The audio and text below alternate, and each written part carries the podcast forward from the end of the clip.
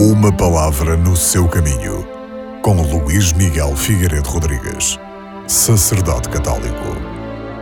Na passagem que vamos escutar da segunda epístola do apóstolo São Paulo aos Coríntios, nós vemos o apóstolo a convidar aqueles que têm bens a ajudar os irmãos mais pobres.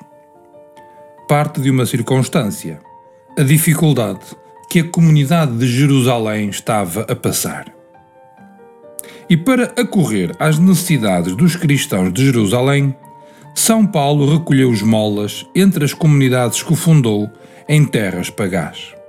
Contudo, e que isto fique claro, o ideal que ele nos apresenta não é o da esmola, mas o da justa distribuição dos bens, de modo a que não haja pessoas opulentas nem miseráveis. O amor cristão não consiste na destruição de uns para que os outros sobrevivam.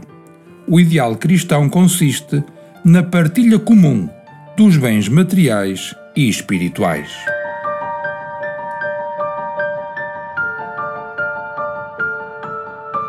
Uma palavra no seu caminho.